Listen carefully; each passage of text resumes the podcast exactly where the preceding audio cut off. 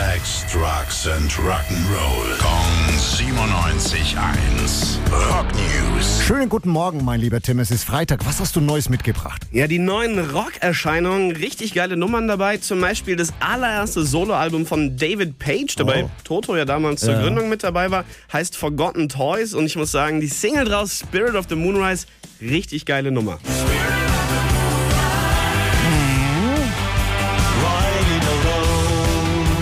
Okay, okay, okay. Ja, wer es ein bisschen härter mag, haben wir auch noch was dabei. Thunder Mother haben heute ein neues Album veröffentlicht. Black and Gold heißt es. Da haben wir mal in Watch Out auch die erste Ah, ich Single lieb rein. die Mädels, du. Oh,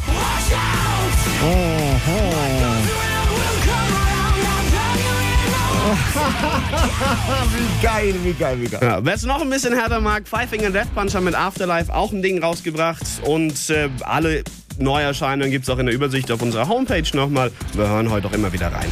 Dankeschön, Tim. Rock News. Sex, Drugs and Rock'n'Roll. Kong 97.1. Frankens Classic Rocksender.